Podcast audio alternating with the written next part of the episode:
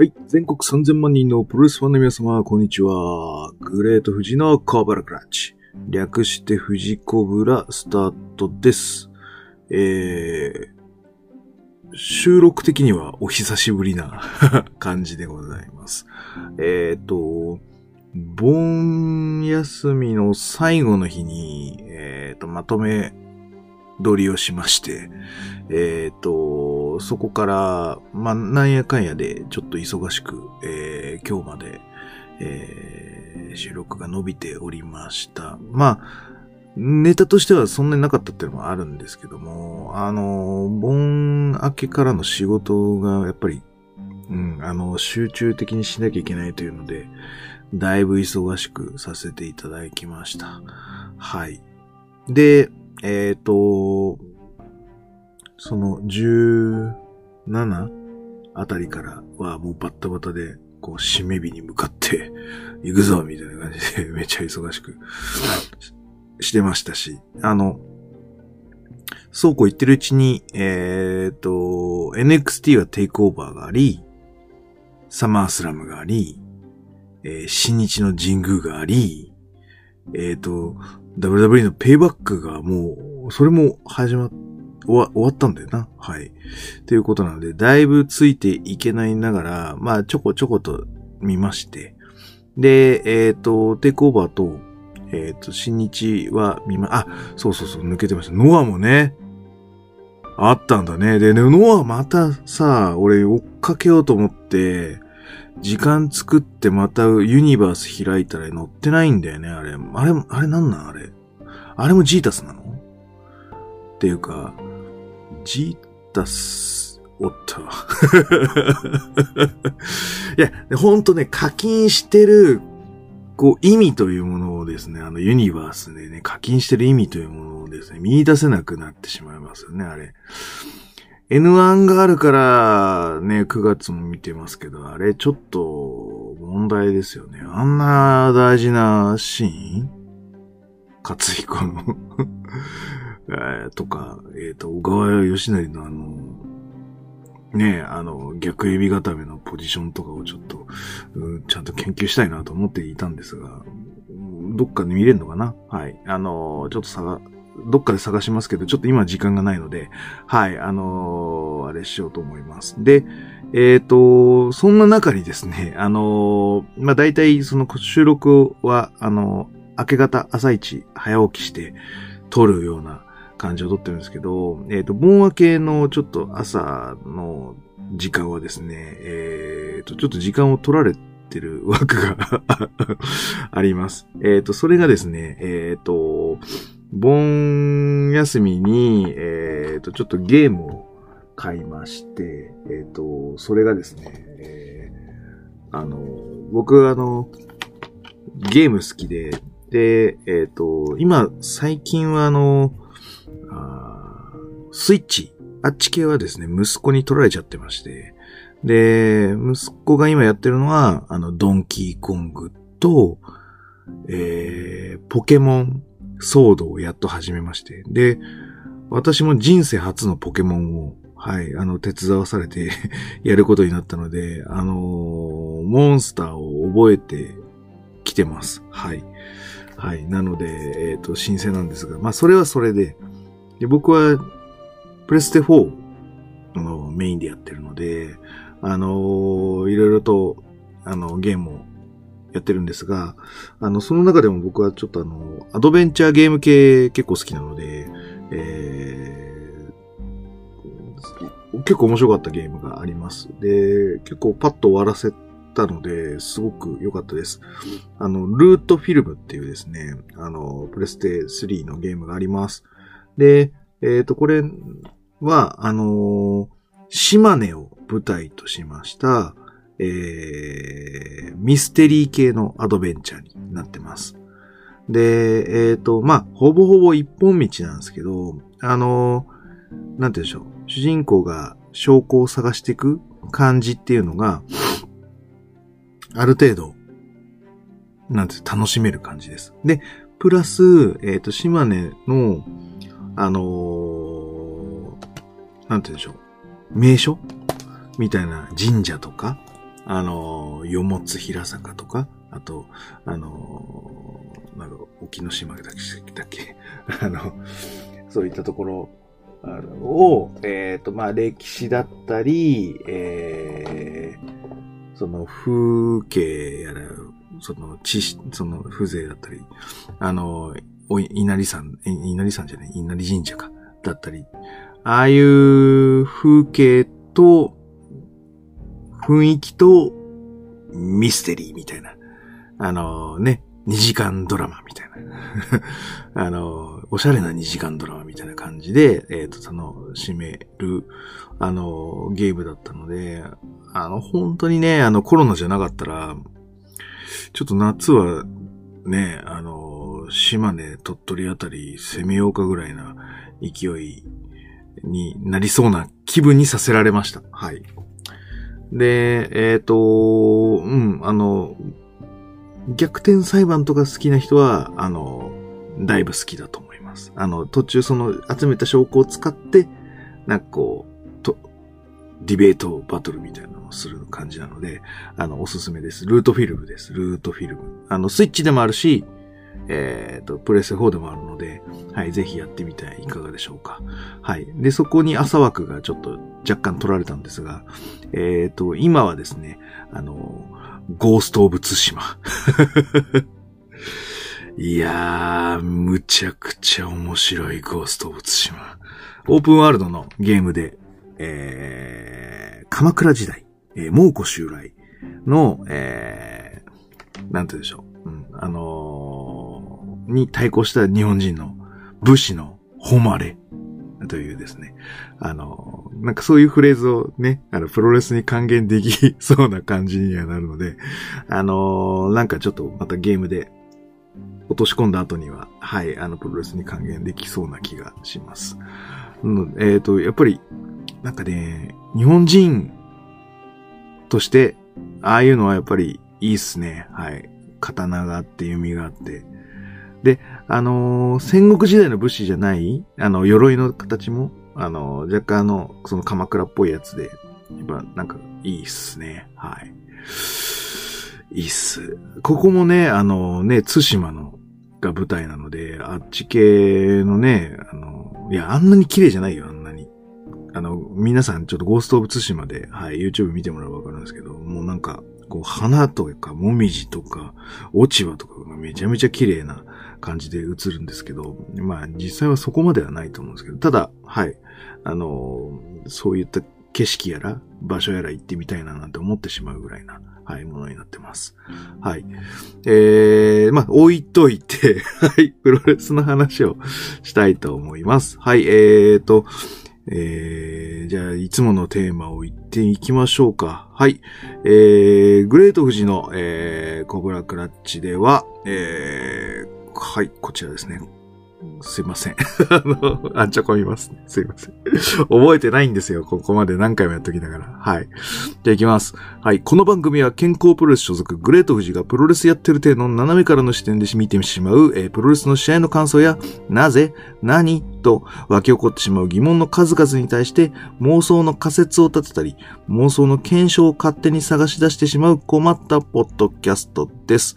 えー、そんな今日のコーナーは、えー、NXT テイクオーバー30のお話です。はい。あのー、ね、あの、レッスルマニアみたいに、X3 つついてるから、あ、もうテイクオーバー30回なの？みたいな感じで思ってたんですけど、あのー、ウィキ見たらほんと30回目のテイクオーバーらしいので、はい。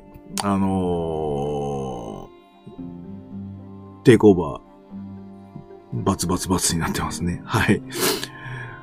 で本当は、これ、あの、あれでしょ？あの、トロントとか、なんちゃらとか、あの、場所の名前がつくはずだったんだけど、コロナで、あ、その、ボ、ボストン？ボストン？あ、だからサマースラムも、えっ、ー、と、ボストンでやる予定だったから、NXT ボストンになるはずだったのが、テイクオーバー、ボストンになるはずだったのが、いつものテイあのー、フルセール大学になったんで、サーティになったよという感じなんだね。はい。なるほどね。っていうことですね。はい。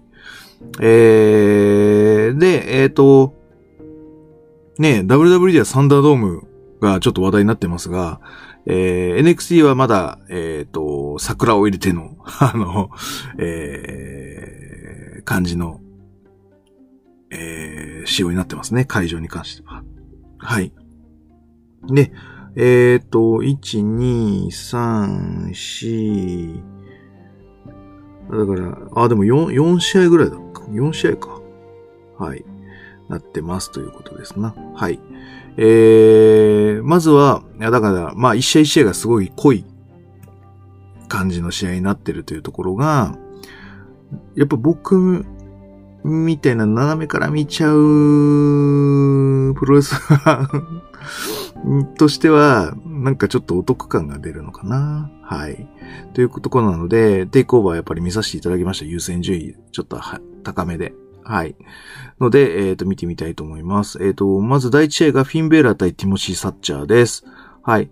えー、サッチャーのプロレスが WWE にマッチするとは思っていませんでした。はい。ああいうのは、なんてつうの、評価されないのかなと思ってたぐらいなんですが、えっ、ー、と、最近の WWE は、ああいうのを積極的に取ってくる、えー、傾向なんですね。あのー、まあまあ、だから総合経験者とか、あの、MMA 強い系っていう箔が、えー、やっぱりレーティングに影響してるんだと思いますな。なんか先祖返りしてんのかだから昔の、だから新日本が、あの、えー、そういうの使ってたのと同じ感じになってんのかな。ただ、えっ、ー、と、やる方もしっかりと、そのプロレスに対しては、あ、そうだ、一試合抜けてたわ。一試合抜けてた言い。言いながら気づいたわ。第三試合だな。後で見ます。はい。すっかり抜けてました。後でこれも喋ろう。に、えっ、ー、と、その、やる側、その MMA 経験者であったりだとか、そのプロレスの枠の外にある人も、えー、プロレスに対しては結構真摯な形で取り組ませてる感じがします。やっぱでもそれは、やっぱり報酬がしっかりしてるからだと思うんですけどね。はい。あとは、なんつうのか。ちゃんと基礎からとか心構えから教えてるような気がするので、あのー、なんつうんだろう。いい相乗効果で、その強いエンターテイメント、スポーツエンターテイメントと言ってるのに、やっぱり強い人が集まってくる感じが、あの、WW にはしてるので、すごくいいブランディングだと思ってます。はい。で、えっ、ー、と、そのティモシー・サッチャーが、やっぱり、はい、あの、第一試合に出てきてます。で、えっ、ー、と、大切なのがフィンベーラーです。あの、なんて言うんだろう。ちょっと言いづらいんですけど、フィンベーラー僕、あんなにプロレスできるとは思いませんでした。意外です。はい、正直言うと。あの、ね、新日の道場経験者が、結構道場を出さないってよくあるじゃないですか。あの、今の新日本レスラー、みんな道場をやってるくせに道場を出さないじゃないですか。で、フィンベーラーも同じような感じで、道場を出さないタイプなんですね。あの、序盤のグラウンドは本当に1パターンしかない感じです。うん。あのまあ、あれが評判いいからあればっかり使ってるのかもしれないですけどね。なんかこう、くるくるって回って、こう、フライングメア取ってくる流れあるじゃないですか。まあ、あれ一択ですよね。フィンベーラーがやってるの。で、その後は、すぐ、あの、チョップ、逆水平チョップ行ったりとか、あのー、なんかやりたいことがパワーファイターなんですね、フィフィンベーラーの。うん。それがなんかヘビー級って思ってるの節が あるのか。うんなんかちょっと僕は、なんか試合の作りはリック・スタイナーのような、うん、感じに思ってしまう。あ、スコット・スタイナー。スコット・スタイナーに近い、うん、作りに思えてしまう時もあるぐらい、その、えっ、と、ヘビー級に寄せ、な、でも、テーマを持って試合を作ってる感っていうのはフィンベーラーはあります。だから、試合ごとに若干テイストを変えてる部分っていうのはあります。はい。ので、えっ、ー、と、やっぱりティモシー・サッチャーを活かすには、そういう序盤を作らなきゃいけないっていうのがあるので、いつもとは違う、えー、引き出しを出してきてる感じがあるので、あ、意外にフィンベーラーはやるんだと思いました。ちょっと、はい、あの、評価が上がりました。僕の中で。非常に失礼ですが。本当なんかワンパターンやめたらいいのにって、すごく、ベ、フィン、ベーラーに関しては思います。で、やっぱ意外についてってます。で、えっ、ー、と、破綻しないように、あのー、うん、載せてる感じはしましたので、はい。よかったと思います。で、ただし、まだフィンベーラーのが格が上っていうシチュエーションなんですね。で、ティモシー・サッチャーの、あの、ガタイ手足長くて、背もでかい。で、フィンベーラーはちっちゃいっていう感じなので、ところどころね、体格差が出すぎちゃってて、そのグラウンドでついてっちゃうとね、うん、出ちゃってるな。まあだから、プロレスラーって多分そういうのがあるから、意外と、あの序盤のレスリング嫌ったりするっていうのは、そういう体格差だったりが、如実に出ちゃうんですよね、グラウンドでやってると。うん。なんで、それが、なんつうの？たとえ勝ったとしても、お前なんかちょっとちっこいじゃんって、うん、そその、印象の勝敗が変わっちゃうみたいなのがあるのかな？うん。そこがすごい感じちゃいましたね。あの特にあの、コブラに行こうとしてるんですけど、腕が、こう、回りきらないので、フィンベーラーいや、ティモシーたちがでかすぎてね、回りきらないので、マンジコブラのような感じにしてたのが、ちょっと、マンジコブラじゃない、逆か。上がマンジで、下がコブラみたいな感じにしてたので、あのー、なんか、あのー、ミスマッチ感が出ちゃいましたね。はい。まあでもそれはしょうがないよね。逆にそれが、えっ、ー、と、フィン・ベイラーが結局勝つんですけど、あの、ティモシー・サッチャーをグッドにさせてる要因でもある気がするので、選択肢としては、俺はいいと思います。はい。で、えっ、ー、と、ね、強く見せる影響力とかを抜きにして、もっと、フィンベーラーは引き出しを出した方がいいと思いました。えー、出してくれると僕が、あの、飛ばさないで済むので あの、ぜひ、フィンベーラーは、はい、あの、引き出しを出していただきたいと思います。あの、面白かったです。あの、よかったです。ありがとうございます。で、えっ、ー、と、第2試合が、えっ、ー、と、ラダマッチなのかな？北米王座、えー、選手権になります。ジョニー・ガルガロ、ジョナサン・グライムス、ベルベティン・ドリームス、ドリーム、えー、ブロンソン・リード、ダミアン・プリーストです。で、えっ、と、まあ、ちょっと、ラダーとかちょっと、そうですね、専門外なんで あの、ふーんって見ながら、はい、見てました。はい、あの、ね、ピタゴラスイッチみたいな ガシャンガシャンみたいなのを、おーみたいな感じで見てました。はい。で、えっ、ー、と、僕が見てたのは、その、どっちかというと表情ですね。はい。えっ、ー、と、その、やられたとか、あのー、やってやるぜとか、あのしめしめみたいな。まあまあ、4way、5way なので、あの隙をつくぞみたいなのとか、あの、そういう顔をちょっと主に見てました。で、えっ、と、なんて言うんでしょう。ジョニー・ガロガロの、その、やられた時の顔飛ばしは、あの、最高に、あの、飛ばしてましたね。あの、画面いっぱい、やられた的なのを、でも飛ばして、他のレスラーは、あの、単純に痛がってるって感じなんですけど、あの、ジョニー・ガロに関しては多分カメラまで意識して、俺は痛いって正面で顔を飛ばす感じが、はい、えっ、ー、と、してるので、あの、すごく、はい、私がやってることと似てて、はい、あの、気になる、すごく気になってます。はい。そうですね、あの、あんまり似て、似すぎるとちょっとね、あの、目につく感じがあるので うん、やめてほしいなとは思いますけど。でもすごい顔飛ばしてましたね、ガルガの。はい。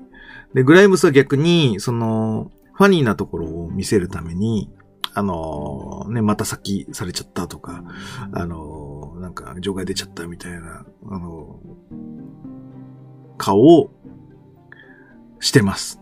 で、えっ、と、それに見合うフィジカルをしっかり出してるっていうところが、はい、あのなんだろう、尊敬できるなと思いました。役者ですね。はい。で、えっ、と、あの、ブロンソン・リードに関しては、あの今のそのポジショニング細かいキャラ設定までちょっと追っかけられてないんですけど、あのー、生真面目なちょっとつ盲信タイプみたいな感じにしてるのかなっていう感じですね。はい。で、えっ、ー、と、ま、ベルベティンドリームが久々の復帰なんだよね。これだ、これだから、ね、あの、雰囲気はやっぱりあるなと思いましたが、あの、やっぱりペナルティしばらくあるんじゃないかなと思います。その、出るけど大座先生出れないみたいな。あの、そういうのがしばらく続くのかなっていう感じですね。はい。あのまあ、そこは、しっかりと、あのなんつうんだろう。仕事をしていくしかないですね。はい。その、信用を得るための努力っていうのをしていく、し続けるしかないって感じですよね。はい。で、えっ、ー、と、で、で、ダミアン・プリーストのやつがよくわからないんですよね。その表情の作りとか。だこれもだから俺はキャラ設定を深く知らないから感情移入できてないっていう感じなんでしょうね。で、でもツイッター見たら結構かっこいいっていうのがあるんで、ああ、これもかっこいいっていう枠なんだとは思いましたけど、あのー、そんなに表情を作らないですよね、この人。うんだからといって、その回帰派、まあでも、なんか若干ね、入場は回帰っぽくしてる節はありますけど、そんなに回帰派、過ぎてもいないし、うん。で、表情も文脈が読み取れる表情はしていないので、うーん。で、勝った時、おお、勝ったんだな、ミアプリストとは思いましたけど。まあでもでかい枠なんだよな。その、この後のキー3がね、とか、あの大ジャコももう行っちゃったとかっていう話になると、えっ、ー、と、今のテイクオーバーのでかい一枠っていうところを担うには、やっぱダミアン・プリストしかいなかったのかというのが、えー、まあ、後々腑に落ちるって感じですかね。はい。で、その後ね、いろいろと、あの、ダミアン・プリストのいいところを教えていただいたので、はい。あのー、ありがとうございました。あのいろいろと、あの、くしみます。はい。はい。えー、いう形でございます。はい。で、第3試合、そうそうそう。これ すっかり抜けてたわ、俺の中では。えーと、えー、はいはいはいはい。えー、っとですね、すいませんね。あの、アダム・コールと、あの、NFL の人ね。はい。えパット・マカフィー。そうそうそうそうそうそうそうそう。パット・マカフィー対、えー、アダム・コールです。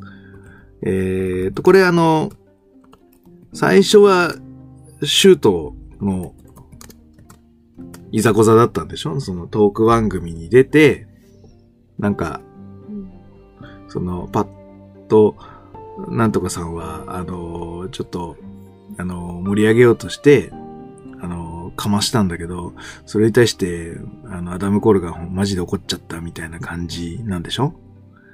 で、えっ、ー、と、まあ、それは、それが、あのー、いやいやいや、そういうのは、あのー、雰囲気悪く終わらしちゃダメだよと。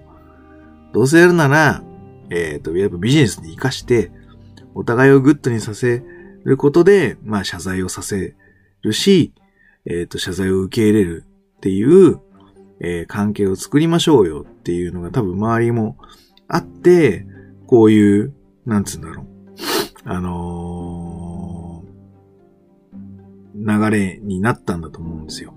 なんで、だから、あのー、ゲスト解説に来て、あのー、あのふざけ倒したら、アダム・コールが切れて、イチャモンをつける。で、あの、いざござになって、で、あの、パントキックをして、因縁を作るみたいな感じになったんでしょうね。はい。で、えっ、ー、と、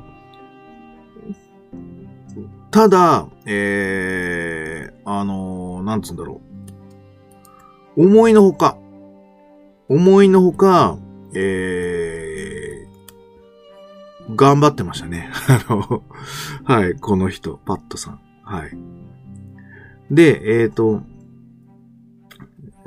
あの、ヘッドロックとかも、そんなに人気が入ってるヘッドロックじゃないんですよ。でも、あの、ちゃんと、ちゃんと、なんつうんだろう。リスペクトがある動きをしなきゃっていう、ああの、意志は感じられたので、あの、そこは、なんて言うんでしょう、不快感なく見られました。はい。だし、あのー、ね、飛んだり、跳ねたりするのも意外に、あの顔、あの顔、ごめんなさいね。あの顔にしちゃ飛ぶなって思いました。すっげえ失礼だよね。あの顔の割には飛ぶなと思いました。はい。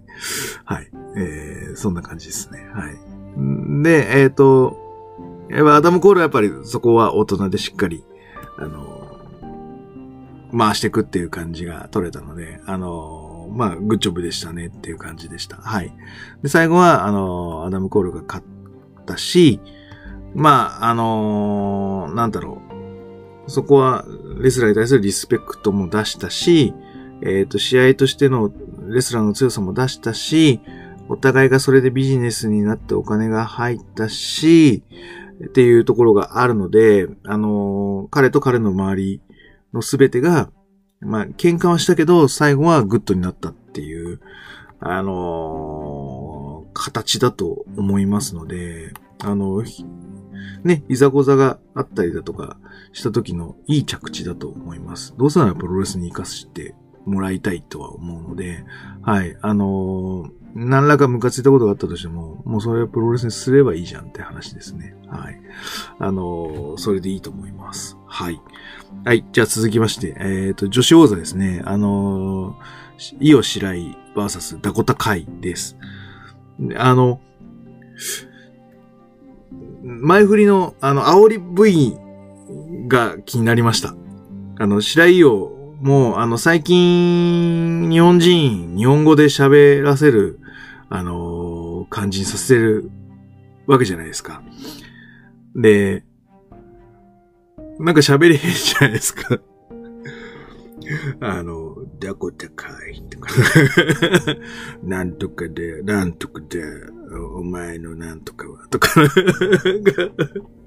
それがなんか外人があれ、それ、でも、アスカはね、なん、なんじゃこれはあれや、なんじゃねや、なんじゃれや、みたいなことを言ってる、うん、こう、勢いとはまた違う感じだし、まあ、なんかその、ね、あの、普通に喋るんじゃなくて、こう、な、何かしらの意図を持って喋ってるのはわかるんだけど、何の意図かさっぱりわからないっていうのが、あの、すごく気になります。はい。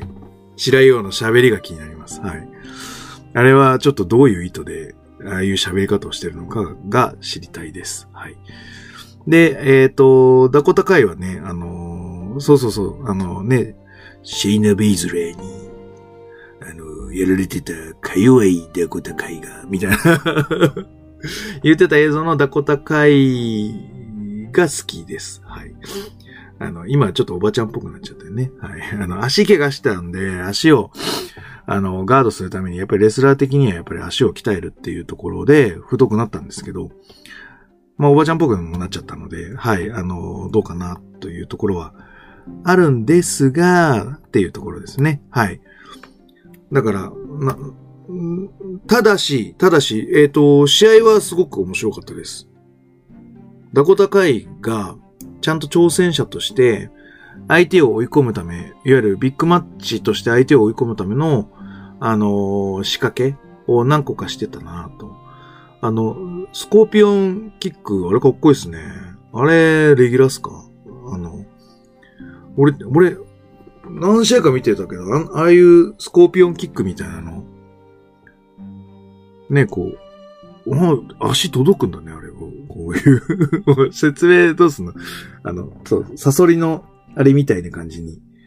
えー、スピンキックではないんだけどな、あの、こう、かがんだタイミングで足を、こう、振り上げて、それで足の裏をベチンと当てるみたいな。ね、あの、あれ、いいっすね。あれ、レギュラーにしてもらったらすごい入ると思います。できる人いないからね。あれオリジナルですね。あとは、あのー、コブラクラッチバックブリーカーみたいなのも出してました。これも、あの、そうですね。あの、普段見せないような感じでいいのかな？あの今レギュラーなのか知らないけど、うん、いいところで出しててました。切り返しというか。はい。あとは、あの、コーナーポストに上げて、あの、エースクラッシャーじゃなくて、なんかベナドリダーみたいな感じで、オーバーヘッドキックみたいな感じで作ってたりしているので、あのー、おっっていう感じの、えっ、ー、と、フラッシュポイントが何個も作れてたんです。で、イオは逆に言うと、チャンピオンらしく、キャッチャーとしての、その、キャッチングに重視してたかなと。その、ダコタのいいところを見せるために、えっ、ー、と、自分を殺してるって言い方が正しいのかわからないんですが、あのー、なんて言うんでしょう、出過ぎないような作り映えをしていました。で、やっぱ最後は、えっ、ー、と、ムーンサルト2連連発か、場外やって中入れてみたいな感じ。で、えっ、ー、と、白井陽が防衛です。まあ、安定防衛っていう感じになるので、あのー、俺はこういう作り方は好きです。その、挑戦者の方に印象が残るような王座戦っていうのは大好きです。で、ちゃんと最後締めるって感じだからね。はい。なので、嫌いじゃないです。はい。でした。で、えっ、ー、と、メインが、あのー、キー3対キャリオンクロスです。で、えっ、ー、と、いつ見てもあの入場はかっこいいっすね。キャリオンクロスの。フォーレンプレイあの、あのお姉ちゃん、エロいお姉ちゃんの、あの、やつとスモークと、あの、あとは、あの、えっ、ー、と、レア版のスタイナーブラザースポースみたいな。あれ、いいっすね。あれはかっこいいな。なんだけど、えっ、ー、と、トマソチャンパとやった前回よりかは、えっ、ー、と、あれが抜けてます。あの、CM パンク率が抜けてます。その、バツのコスチュームっぽいのも消えてるし、えっ、ー、と、腕をクロスするみたいなのも、あえてやんないようにして、こう、クロスじゃなくて、こう、なんか魂の叫びみたいな手のポーズに変えてます。で、えっ、ー、と、ね、あの、笑い顔がすごいドラキュラっぽいというか、あの、ギャングレル、ギャングレルって言っちゃダメなのかな。あのー、ね、なんかちょっと吸血鬼っぽくて、なんかミステリアスな感じがしますね。ダミアン・プリストもああいう感じの、なんかその、怪しい感を出してくれたらいいんですけど、キャリオンクロスのがやっぱ1枚も2枚も終わってですね。はい、あの、怪しい感すごいです。はい。よかったです。で、キー3は、あの、なんだろう。自分で悟ってるのか、そういう風な指導なのか、まあ、今回も、あの、腕攻めをされて、あのやっぱチャンピオンとしては、あの挑戦者を立てていくような動きになります。はい。で、ただ、えっ、ー、と、俺が俺が、もう、そこまでしない感じですよね。はい。で、場外戦で場外ボード壊しちゃって、こう、裏剣バーンってやったら、場外ボードが壊れちゃったと。で、キースリーがニヤリと笑うっていう、あのー、やつは、まあ、嫌いな人もいるかもしれないけど、俺はそういう文脈を持ったニヤリは好きです。だろ？みたいな。バゴンだろ？みたいなニヤリは好きです。はい。で、キャリオンクロスも本当は怖いのに、あのー、いやー、行くぜ、この野郎みたいな、わざと笑顔を作っていくっていう感じのやつ。うん。あれも、えっ、ー、と、僕の中で文脈が見えて好きです。で、多分、えっ、とですね、次回収録予定の新日本プロレスの鈴木みのるの、あの、ニヤリと比較して、こっちのニヤリは二人とも文脈を持ったニヤリなので、ディスってますね。鈴木みのるを。後で、ちょ、それは次回ちょっとどっかでやります。あのー同じニヤリって笑うにしても文脈を持ったニヤリっていうのを出してくれると感情移入しちゃうんだなと思います。はい。えっ、と、この試合もやっぱり挑戦者の方になんか僕は目がいっちゃってるのかだけかもしれないですけど、あの、いいところをなんとか出してくれてますね。えっ、と、飛びつき腕十字の流れだったりとか、はい、あの、頑張ってるなと思いました。で、えっ、と、やっぱりですね、ロープワーク下手ですね。うん。やっぱりあのー総合上がりで、総合というかそうですね、その、柔道とか柔術みたいな上がりで、えっ、と、まあ、いわゆる養成所的なのに入ってないっていう形なので、マットさばきに関しては、まだまだ、うん、パラメータ5のうちの2ぐらいですね。はい。そんな感じがしましたね。でもそれをあまりある、そのサブミッション的な、そのいやまあ MMA 的な強さ、ブランディングが生きてますね。はい。うん。